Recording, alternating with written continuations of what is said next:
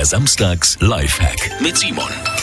Und zwar heute Ihren Sonntagnachmittag vielleicht leichter macht, wenn Sie zu Kaffee und Kuchen einladen. Wenn wir den mit dem Messer schneiden, dann geht er ja manchmal kaputt, ja, weil er vielleicht ein bisschen weicher ist und das schaut ja dann nicht mehr so schön aus auf dem Teller. Deswegen einfacher Trick. Schneiden Sie den Kuchen nicht mit dem Messer, sondern mit Zahnseide. Ich habe es auch nicht geglaubt, aber es geht. Einfach ein längeres Stück nehmen und damit bis zum Boden runter den Kuchen teilen. Gibt perfekte Stücke.